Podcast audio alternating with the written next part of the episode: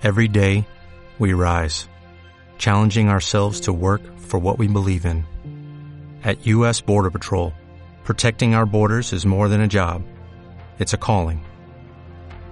Agents answer the call, working together to keep our country and communities safe. If you are ready for a new mission, join U.S. Border Patrol and go beyond.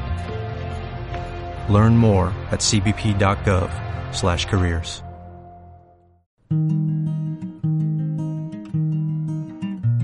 Del arte a la acción, un podcast sobre arte, cultura y creatividad producido por Cubo Parque Cultural. Todos los temas, todas las miradas alrededor de los creadores y sus ideas. Soy Daniel Gutiérrez, bienvenidos. Buenos días a todos los oyentes, eh, bienvenidos de nuevo a los podcasts de Cubo Parque Cultural.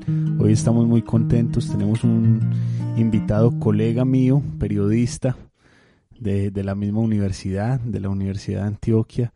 Él es eh, locutor de radio, escritor, presentador de televisión, investigador, columnista, Diego Londoño. Bienvenido, Diego. Daniel, muchas gracias por la invitación. Eh, no había caído en cuenta de, esa historia de, facultad y de universidad, que sí, efectivamente, pues somos de, la misma casa, de la misma alma mater y bueno, qué felicidad estar acá en Cubo y, nada, ansioso de, contar historias también. Bueno, qué bueno, recuerda uno con mucho cariño los tiempos de esos pasillos en el bloque 12 de, de la universidad eh, y cómo también pues digamos que esa carrera eh, de periodismo lo va llevando a uno por el camino de la música. Eh, ¿Cómo recuerdas esos tiempos, esa, eso, esos tiempos en los pasillos de la U? Pues Dani, la llegada a, la Universidad de Antioquia y a ese mismo bloque, el bloque 12, para de pronto los que no, no conocen y no saben, es el bloque de comunicaciones eh, muy cerca a la biblioteca de la universidad, la biblioteca Carlos Gaviria. Eh, pues ese lugar fue, yo diría que el inicio de todo y, fue un lugar que efectivamente a mí me dio muchas cosas porque me dio el amor, porque me dio la amistad de muchos amigos que permanecen, porque me dio el panorama hacia el futuro de lo que yo quería hacer, eh, y hay que decir algo, es que yo empecé en otra carrera ahí mismo en ese bloque, eh, empecé filología hispánica y pues las vueltas que, que, dio la vida fue que me llevaron a hacer algunas, algunas materias de periodismo y ahí me, me enamoré profundamente del periodismo. Y yo pues desde muy niño tenía una relación con la radio por mi abuela, una relación con la música y encontré en, en el periodismo pues una manera de, de, realizar esos sueños que siempre había querido, esas ideas que, que, para mí nunca han sido trabajo, sino un disfrute. Entonces recuerdo con gran cariño pues eh, estar ahí en ese bloque 12 y, y, cómo se empezaban a materializar un montón de sueños que, que nunca pensé que, que, se fueran a hacer realidad y, conocer a, a, personas increíbles y además la formación que tuve durante esos años eh, en la Universidad de Antioquia pues fue fundamental para lo que para lo que hago hoy en día. Bueno, ya, ya a mí me dio curiosidad de saber por qué te inscribiste a filología, porque finalmente pues vas a terminar tu carrera como periodista escribiendo libros, ¿cierto? Curiosamente, yo ni siquiera arranqué en filología, yo arranqué en ingeniería. Arranqué en ingeniería civil porque pues básicamente fue eh, una influencia por la familia, porque tengo un, familiar que, pues, que es arquitecto, ingeniero y, y, que además tiene empresa y que ya todo estaba pues más que solucionado por ese lado.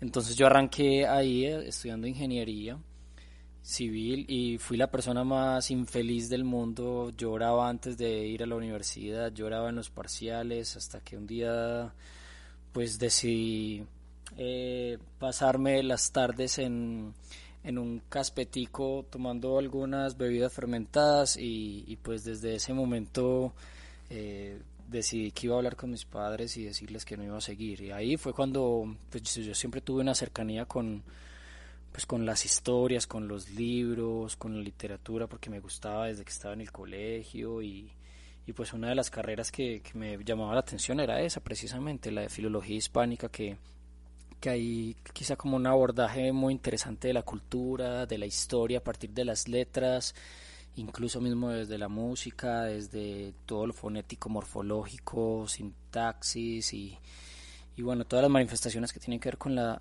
con, con, las letras en la cultura. Y pues ahí arranqué y fue una experiencia muy bonita, pero también me estaba volviendo un poco loco porque bueno, era, era un ejercicio de lectura ya ya peligroso, ya demasiado violento y, y, ahí fue cuando llegó básicamente el periodismo y, y, pues me salvó la vida porque bueno, yo, yo he hecho música durante toda la vida eh, y he tenido agrupaciones y desde niño pues he, estado en clases y, he estado como en ese universo y pues encontré en el periodismo básicamente eso, la, la, la, manera perfecta para fusionar la música y las historias y la labor social también.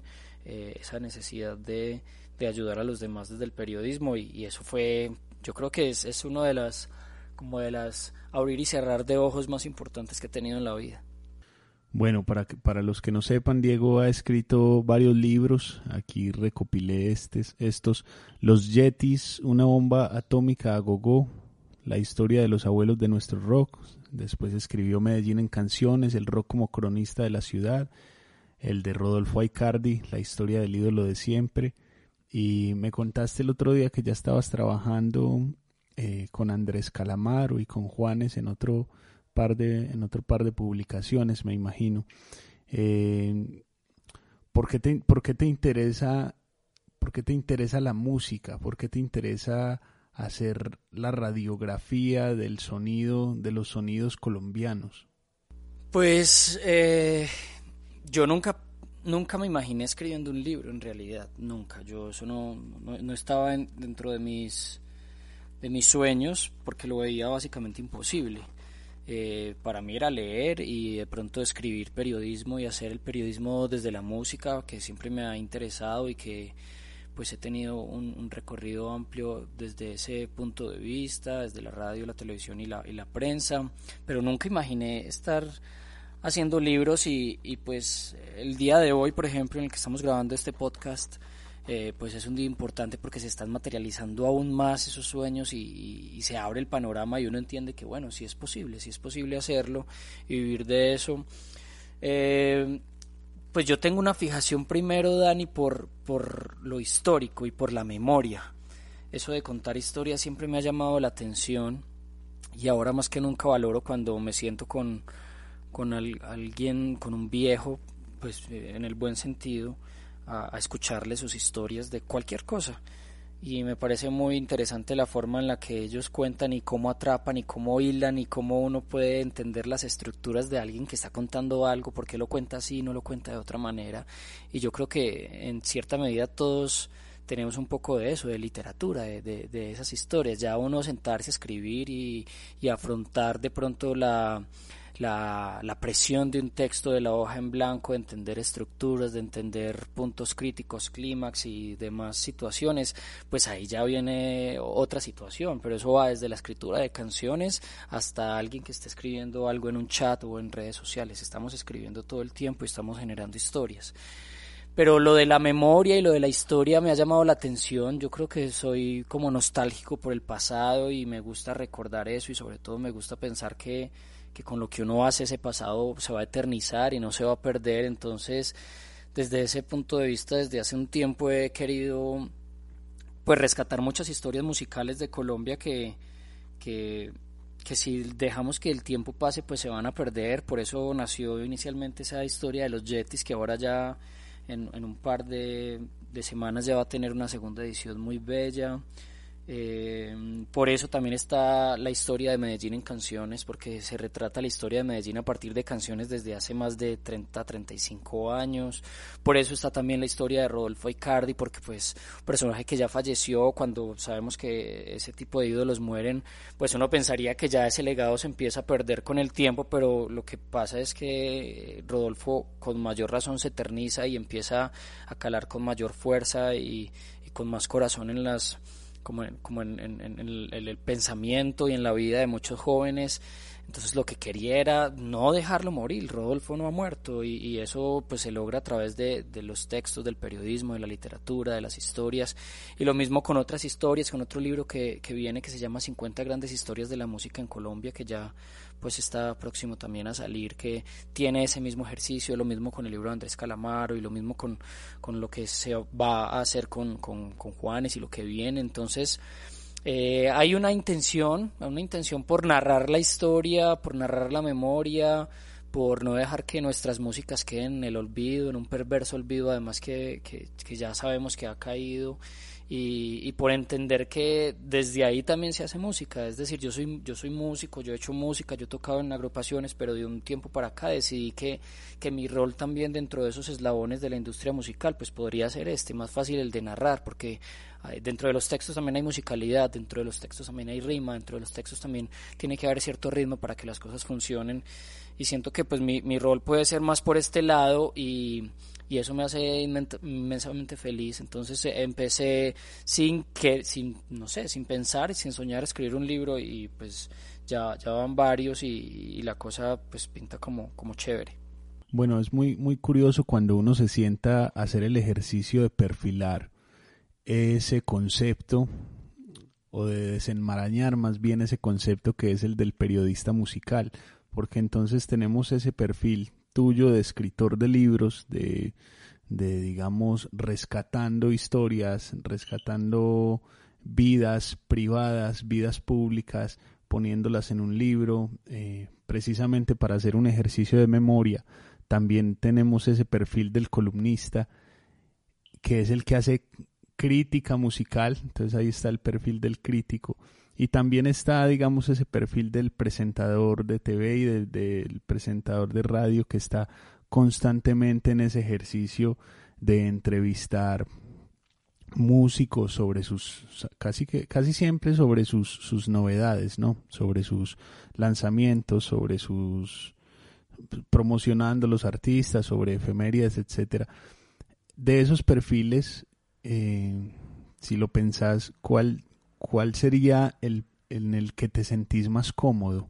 ¿O cuál sería el ejercicio en el que sentís que estás haciendo, digamos, un periodismo musical que sigue con, con estrictamente o digamos intentando ser estricto con los criterios del periodismo? Eh, Dani, esa, esa pregunta es chévere y además me cuestiona todo el tiempo yo lo he pensado en muchas ocasiones porque también he sentido que, bueno, y, y, y, en la vida he tomado una premisa como un manifiesto y es que menos es más. Entonces, en algunos momentos he tomado decisiones. Cuando decidí salirme de, de las bandas, fue, fue un. Por ahí escribí una, una columna sobre eso en el periódico El Colombiano porque eso es un duelo, es un duelo demasiado complejo y, y hasta ahora yo voy a un concierto y y a veces me dan ganas de llorar porque me dan ganas de estar allá parado, pero también digo, eh, lo que estoy haciendo es importante. Entonces es muy difícil esa pregunta, yo, yo a veces me doy golpes de pecho tratando de responderla, pero eso es como cuando cuando eres padre y te toca y te dicen y, con cuál de los hijos te quedas o tienes tres gatos y decís cuál preferís eso es una cosa supremamente compleja porque en cada uno encontrás como cosas cosas muy bellas. Mm, sin embargo, estos días hay que decir que pues que mientras grabamos este podcast estamos en, medio de, una de una pandemia eh, y que tenemos una situación compleja que si bien pues ya se ha aliviado un poco pues básicamente es como un sálvense sálvese quien pueda. Eh, pero en estos días he descubierto varias cosas y es que pues me gusta la soledad, me gusta el trabajo también solitario, es decir, yo, yo trabajo de manera colectiva muy bien y me entiendo y me gusta, pero también a veces el trabajo, cuando hablamos de la escritura de libros, es, es, un trabajo solitario. Vos estás creando una obra en un rincón de cualquier lugar o en el asiento de un carro o estás bajo un árbol o estás en, en, en un escritorio como cama o una cama como escritorio. Eh, entre otras, y de ahí pues muchos ojos y muchas personas van a estar leyendo eso y vos lo creaste en la soledad de un cuarto de tanto por tanto. Entonces me gusta eso. Eh, a veces cuando me preguntan por el periodismo musical, iniciando muy, iniciando mi carrera como periodista, trabajando en medios, pues yo, yo hablaba mucho de dientes para afuera, yo soy periodista musical, yo soy periodista musical y ahora que lo pienso, pues no sé muy bien qué es ser periodista musical porque pues yo no me he formado como periodista musical, yo sé de música y pues sí, he trabajado más de 12 años como periodista cubriendo música. Y creo que ahí ya hay pues de pronto sí un aval, pero no hay una formación académica, yo no tengo una maestría, yo no tengo una especialización en periodismo musical, he visto cursos y he dictado cursos también de periodismo musical, eh, pero siento que eso de periodismo musical a veces también es muy egoísta y he querido nombrar más fácil a lo que hago, ni siquiera periodista. A mí me gusta contar historias. Eh, y, en algún momento, hace poco me hicieron una entrevista y yo salí con una frase que me encantó. Y yo después dije, ¿qué es esto tan bonito? Y es eh, que yo me podría definir como un coleccionista de recuerdos sonoros.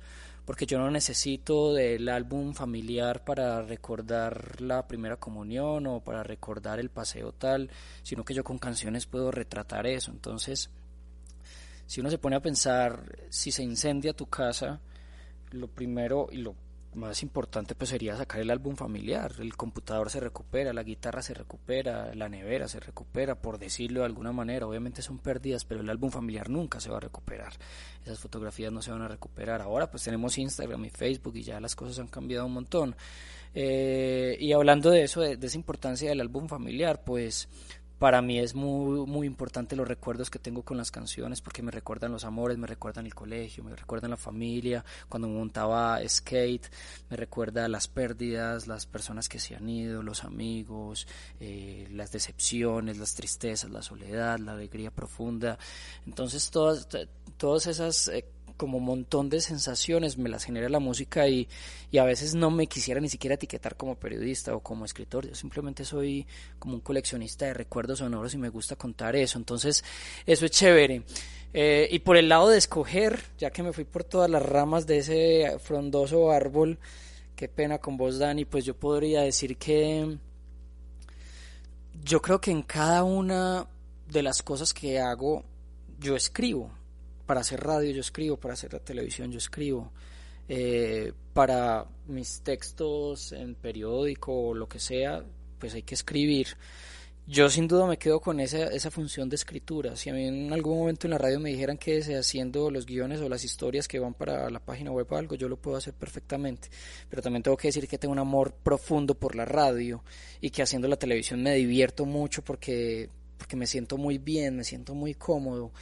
Pero si en algún momento me dijeran, como va a haber una pandemia eterna, yo me quedo perfectamente escribiendo textos, escribiendo libros y contando historias, porque además pues tengo el tiempo de tomarme un café, vivir la vida mucho más tranquila, estar mucho más reposado y creo que estos días han enseñado eso.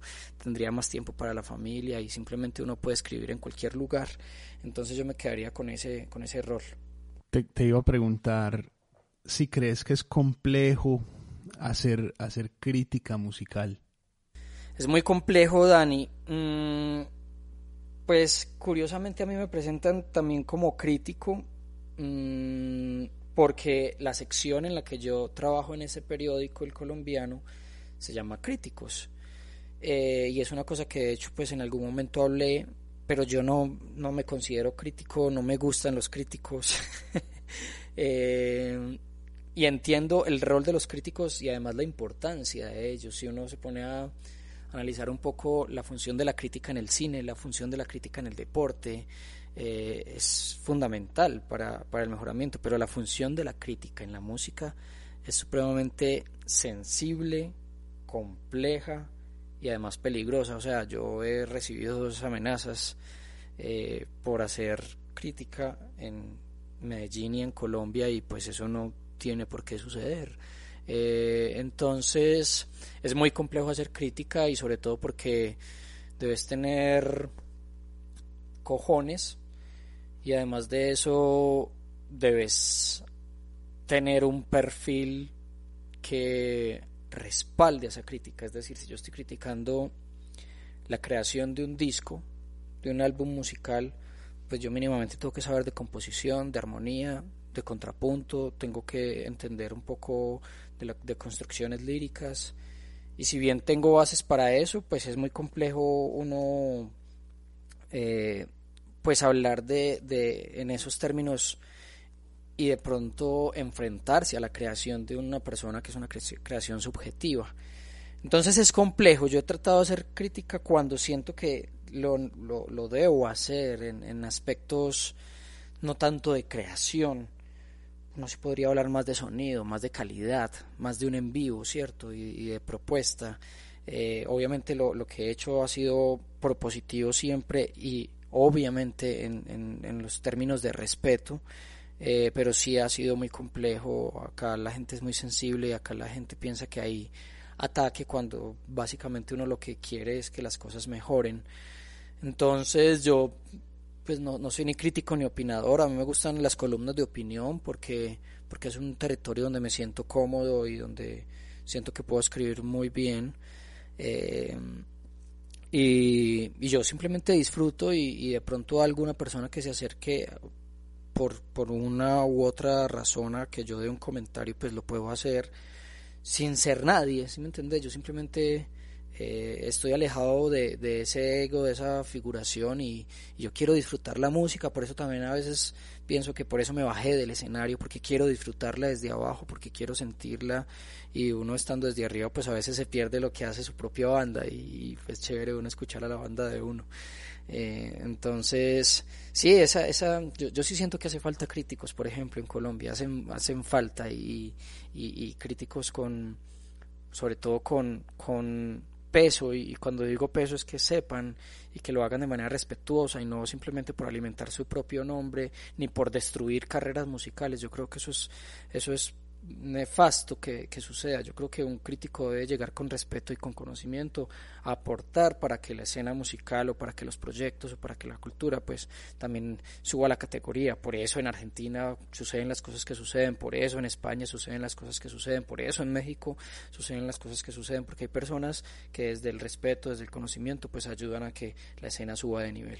Bueno, es una lástima de verdad lo de las amenazas, pues no debería suceder nunca ni aquí ni en ni en, ni en la India, ni en Argentina. Pero me parece muy curioso esta, esta conversación porque hace poco hablaba también con Juan Felipe Caicedo, actor, director de Anamnésico Teatro, y hablábamos también de la crítica en el mundo teatral. En Medellín no hay, ¿cierto? Pero en Argentina sí hay incluso una escuela para formar críticos teatrales. Seguramente habrá una también. Sé que en Estados Unidos hay una, eh, hay unas escuelas para formar eh, críticos musicales y periodistas musicales. Eh, pero es una lástima lo de las amenazas acá, lo de, lo de, bueno, ¿por qué será que la en la música es tan sensible, sabiendo que en las otras industrias culturales la crítica se ha desarrollado? Seguramente sí habrá mucho crítico egocéntrico, muchas personas que reaccionen con rabia ante las críticas, pero mal que bien, digamos, se ha desarrollado una crítica alrededor de la gastronomía, del teatro, del cine, de hecho en el cine es muy fuerte, de la música también en los Estados Unidos, seguramente en Argentina, en España también está muy en boga, pero ¿por qué será que al, colombiano le cuesta tanto eh, la crítica constructiva? Porque hemos sido paternalistas, Dani, porque...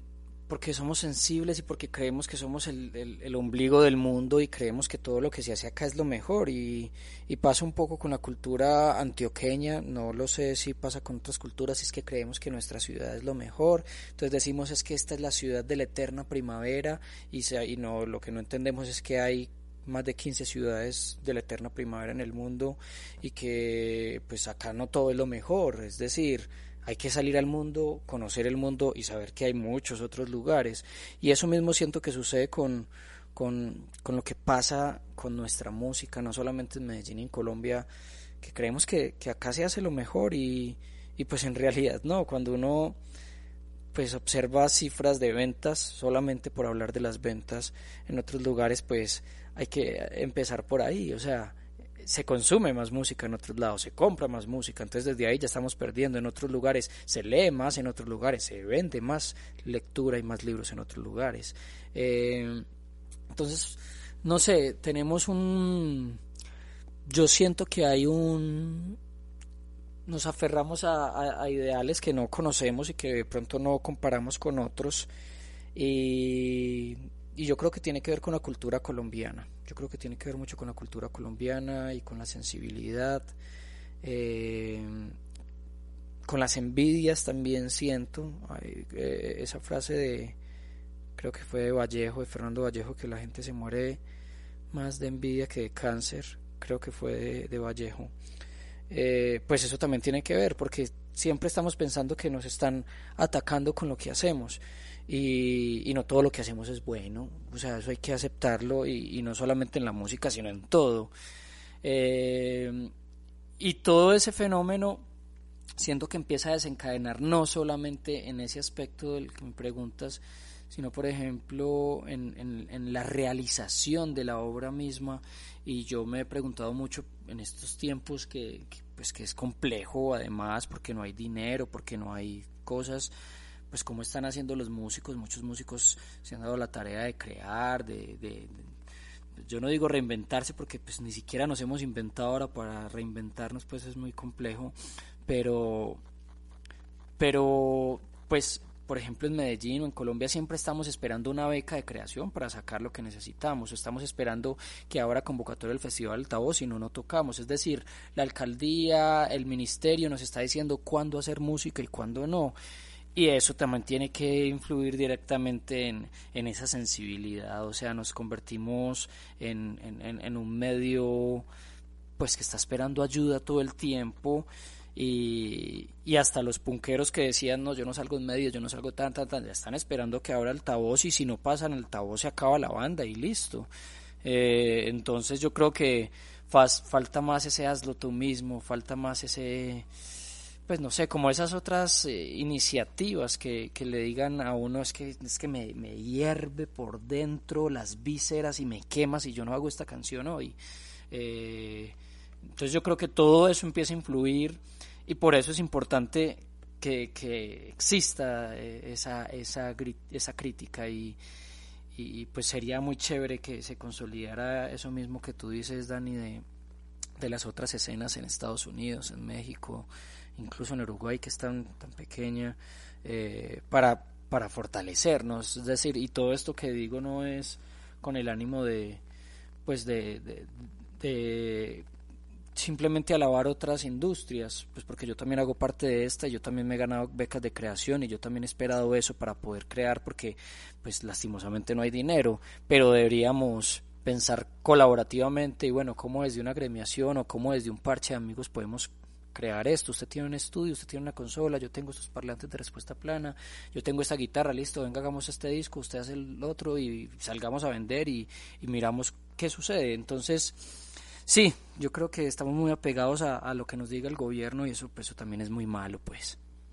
Yo también siento y comparto con vos que, digamos que hay unos problemas estructurales que no, no dejan como, a veces como que son un, un nudo que no se logra desatar fácilmente y, no permite como avanzar en todos esos aspectos, incluso en el del, en el del trabajo colaborativo y en el del periodismo musical, digamos que en el del periodismo en general, digamos que también, porque si bien el, el, periodismo musical aparece casi que cuando se avala al rock como contracultura, hoy lo vemos completamente transformado.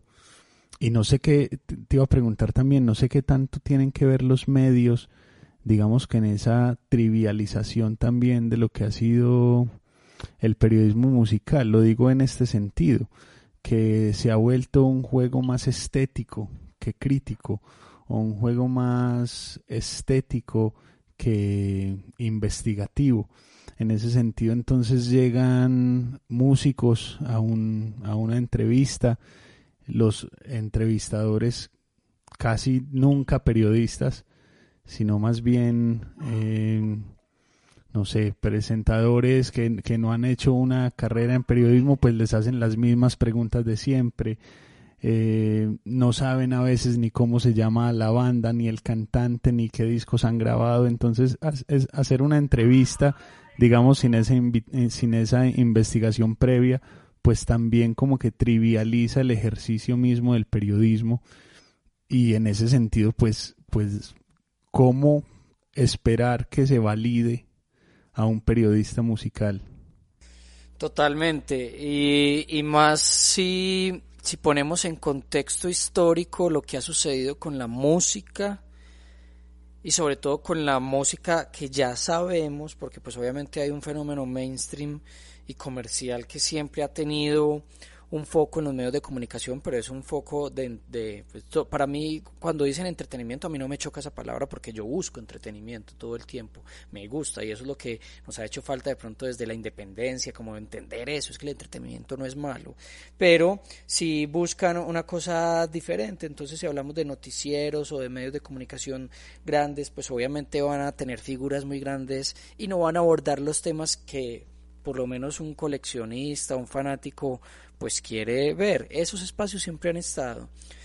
Pero si hablamos de espacios de crítica, si hablamos de espacios de análisis, de argumento de esa misma música, pues eso no tiene muchos años. Eh, y si tiene muchos años, pues tiene un espacio muy reducido en un periódico, es decir, va, va casi que en los obituarios, es un espacio chiquitico, ahí empezaba hasta ahora yo siento que le están prestando un poco de atención a, al tema musical, entonces claro, hay una, una degradación y sobre todo no, le han prestado la suficiente atención a, la música. Por ejemplo, el folclore colombiano no ha tenido un espacio serio donde un periodista se siente a analizar y cuenta historias de, del folclore y es tan importante nuestra cumbia Ustedes no se imaginan lo importante que es nuestra cumbia en el mundo, lo importante que es el vallenato, nos guste o no, pero es nuestra semilla, es nuestra raíz y de ahí se desprenden muchas, muchas ramas. Entonces esos espacios nunca han existido. Para, para lo light, por decirlo de alguna manera, eh, es decir, eh, la sección de entretenimiento de un noticiero nacional pues va a tener muy corto y van a decir listo y entonces qué perrito tenés y cómo va tu relación de pareja. No se habla de música, ¿por qué? Porque pues por esas personas no están necesariamente capacitadas para preguntar por qué esta canción eh, cambió de sonoridad, por qué moduló o por qué esta canción habla sobre esta temática y y por qué decís una grosería en medio de una canción, por ejemplo, o el significado interno de, de, la soledad de una canción, entre muchas otras cosas, o porque los géneros empiezan a mutar, o porque, eh, bueno, en fin, porque la industria es compleja, o porque, bueno, muchas cosas. Eh, entonces sí, siento que hay pues el inicio de, quizá el periodismo musical es muy reciente, Dani, eso es, una cosa supremamente reciente. Eh, yo hago parte de una red de periodistas musicales en Iberoamérica y pues nos hemos preguntado mucho eso y hemos tratado también de, encontrar espacios en medios, en diferentes medios, en diferentes países. Entonces tenemos una cobertura iberoamericana y ahí pues también tratamos de, de ofrecer un panorama desde el periodismo musical bien hecho, pero no aburrido. Es decir, podemos ser entretenidos, podemos hacer las cosas divertidas, podemos hacer temas light, pero, pero bien hechos. Eh, y yo creo que ahí es donde empieza a evolucionar la cosa y donde las nuevas generaciones y pues nosotros también estamos llamados a, a cambiar un poco esa historia que ya hemos vivido durante tanto tiempo. Claro, a mí yo estoy de acuerdo con vos, a mí el entretenimiento me parece fundamental a la hora de, de, uno consumir lo que sea que consuma, pues uno quiere entretenerse, uno no va a leerse un libro que lo aburre, ¿no? Claro, total. Eh, te iba a preguntar por esto y es algo que, que a mí me viene también como cuestionando mucho. Eh, y es el asunto, digamos que, bueno, de esto sí podemos hacer crítica abiertamente, pero, pero te quería preguntar porque me viene como carcomiendo este, este pensamiento y es sobre, lo, sobre la estética, ¿cierto? Sobre, sobre la cantidad de plataformas que hay, Instagram, Facebook, eh, TikTok ahora, eh, no, debe haber muchas más, pero, pero bueno, en este momento tengo esas en la cabeza. Y pasa algo con la música, y es que uno ve a los músicos desesperados ya, eh, intencionalmente programando en sus calendarios de publicación, por ejemplo, hoy voy a compartir una receta, Hoy voy a compartir que cociné hoy. Hoy voy a compartir que fui a cine. Entonces se vuelve un asunto de compartir la vida cotidiana como intentando entrar a ese mercado donde se precisamente se mercadea la vida cotidiana porque ya no basta o ni siquiera es suficiente con la música.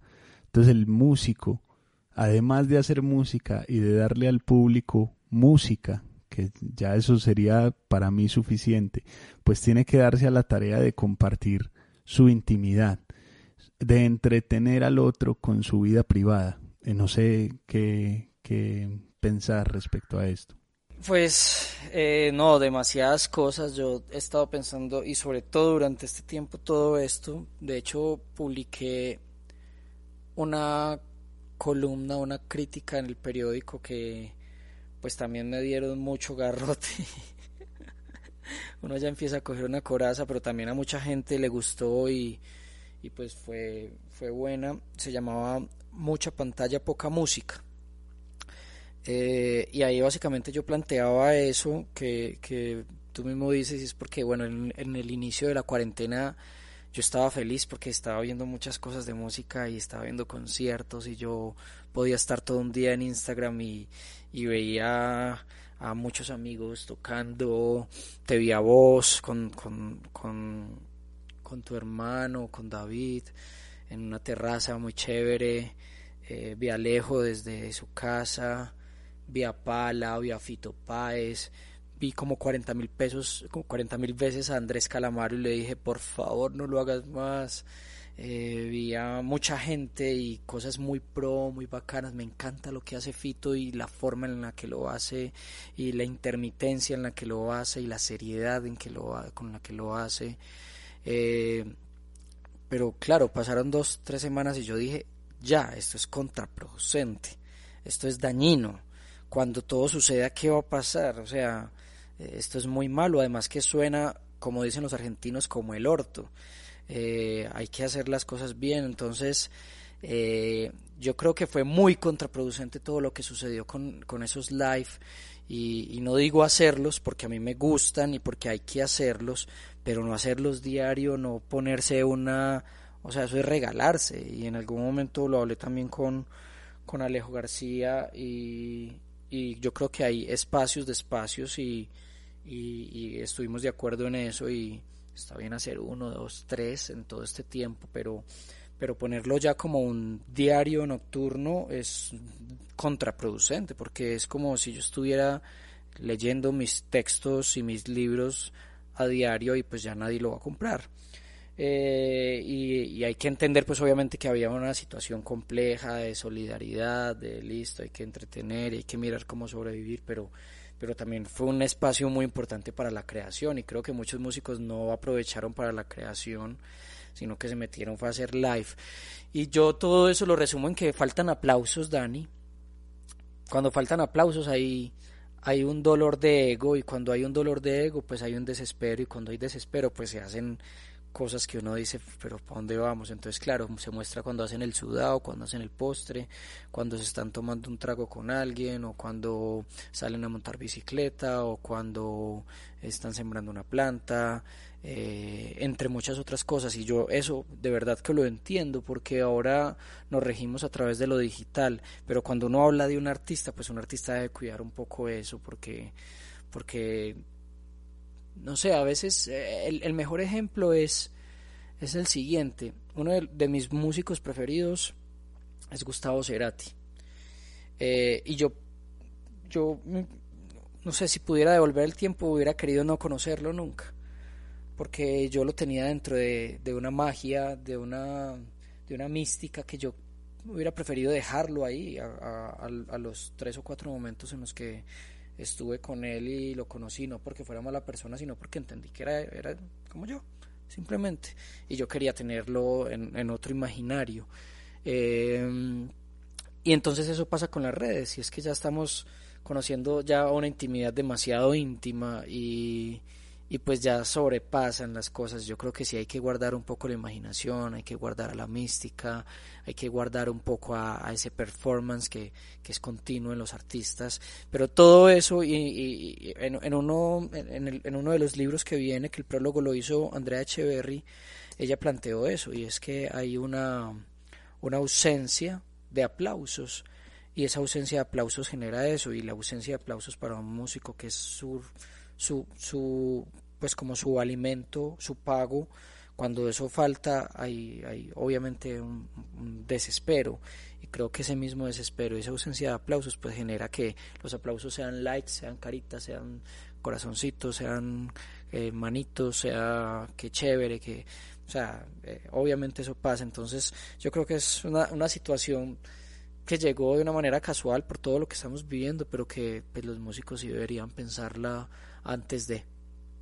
Es que es muy complejo porque pareciera que ya la música no es suficiente para validar a un artista, sino que el artista tiene que comer sano, hacer deporte, montar bicicleta, hacer yoga, leer la prensa eh, y ser lo más políticamente correcto que pueda porque pues ya se ha perdido esa mística y la gente como que prefiere es identificarse con el artista. O sea, yo quiero digamos que el artista que yo escuche sea políticamente correcto con lo que yo hago, ¿cierto? Yo hago yoga, yo quiero que el artista que yo escuche haga yoga. Y entonces se vuelve se vuelve esto un juego es como como precisamente eso estético.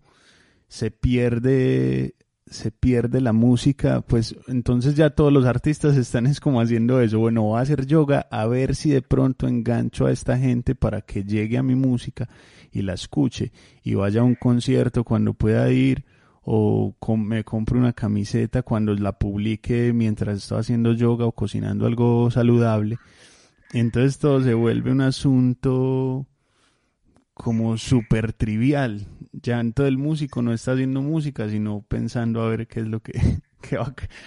Claro, ahora todos son influencers y, y han cambiado mucho las cosas. En los 90 pues yo recuerdo que uno decía, uy, Kurt Cobain, uy, el descontrol, el, eh, ese man no se baña, eh, cómo se tira al suelo después de los conciertos, o uno pensaba en, en no sé, en, en, esas noches de exceso de Lemmy Kilmister o de James Hetfield, y uno decía, ese es sexo, drogas y rock and roll, eso es, ahora yo creo que eso es lo que menos se valida, y no estoy diciendo que una cosa, una cosa, una u otra cosa sean buenas, para nada, o sea, yo soy la persona más sana del mundo, pues no hago yoga ni nada de eso, pero pues yo como bien, yo hago deporte, estoy tranquilo, pues no tengo noches de fiesta eh, fuertes, yo simplemente me tomo un vino, escucho música, hago un karaoke, cojo la guitarra y al otro día me levanto a lo mismo y pues no, no, no tengo mayor riesgo de vida, no, no salto de puentes, ni me tiro de, de helicópteros, ni de aviones, no nado en represas, simplemente me meto a una piscina cinco minutos y me vuelvo a salir, no tengo ningún riesgo, pero claro, la vida ha cambiado y no, no por nada, eh, eh, pues no es gratuito también que ahora los celulares tengan una aplicación que se llama Salud.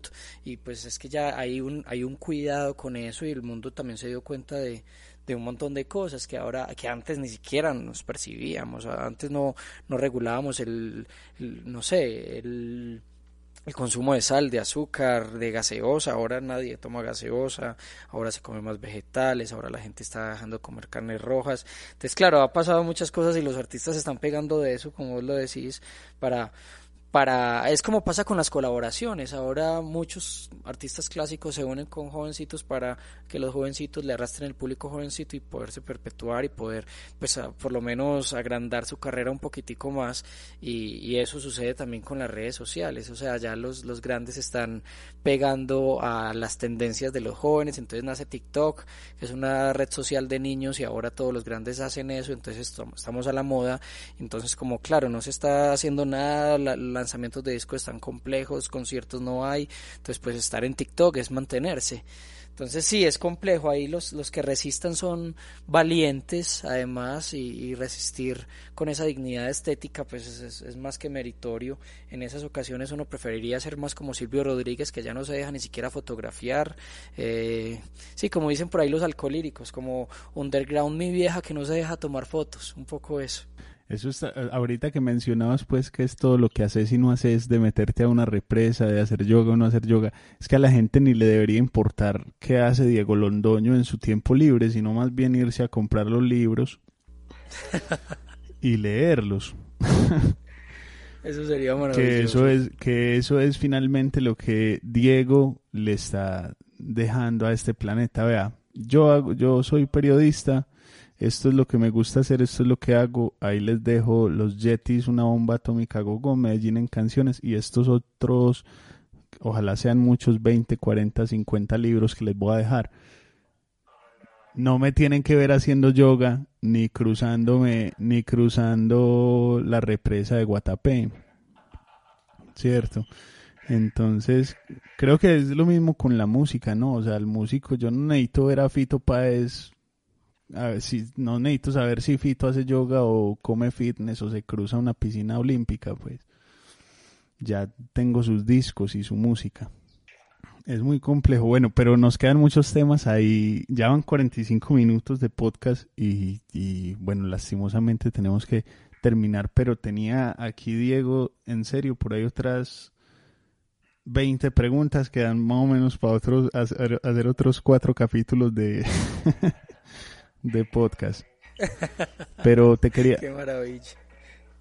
Los periodistas conversando. te quería agradecer por, por aceptar la invitación a este podcast de Cubo Parque Cultural, que digamos que tiene como objetivo eso, compartir eh, historias y perspectivas de los diferentes actores de la, de la industria cultural sobre sus oficios, sobre la industria misma, ser críticos, autocríticos etcétera. Muchas gracias por aceptar la invitación. No, Dani, gracias a ustedes. La verdad es que cuando conocí la existencia de, del cubo, pues me alegré mucho porque es necesario empezar a descentralizar un montón de, de, de actividades, un montón de iniciativas, de propuestas y sobre todo pues ahora lo estamos haciendo desde lo digital, o sea que lo estamos descentralizando al mundo entero y eso es maravilloso y, no, yo feliz de conversar con vos y pues aprovecho además para, para reiterar mi, mi admiración y, mi, cariño por todo lo que haces eh, con, con, respeto y, pues obviamente por, por la amistad que tenemos. Eh, entonces muy chévere y, espero que podamos seguir conversando y, tener pues este tipo de, qué chévere una, una, una, conversación de este tipo, porque uno a veces tiene tantas cosas guardadas que, que hasta las empieza a olvidar y, y bacano no sentir ahí que, que puede haber gente que, que, le interesa esos pensamientos y esos vómitos mentales tan, tan necesarios. No, la admiración es, es mutua también por, por tu trabajo y por porque yo siento que estos libros son la historia musical de, de Medellín, de verdad. Eh, invitado al cubo a todas las actividades que vamos a hacer allá cuando abramos, ojalá pronto, cuando pase ya toda esta esta crisis de esta pandemia y volvamos a los necesarios encuentros en persona. Eh, bueno, y a todos los, a todos los oyentes que, que nos acompañan en este episodio, pues los invito a mirar los otros capítulos que tenemos ahí con Alejo García sobre producción de canciones, con, con Luis Miguel Rivas sobre su cuento Era más grande el muerto, otra conversación con la filósofa Lili García sobre, sobre la obra de Marvel Moreno. Entonces ahí hay mucha cosita. Los invitamos a todos a buscar ahí. Bueno, hasta la próxima. Chao Diego. Gracias Daniel, un abrazo.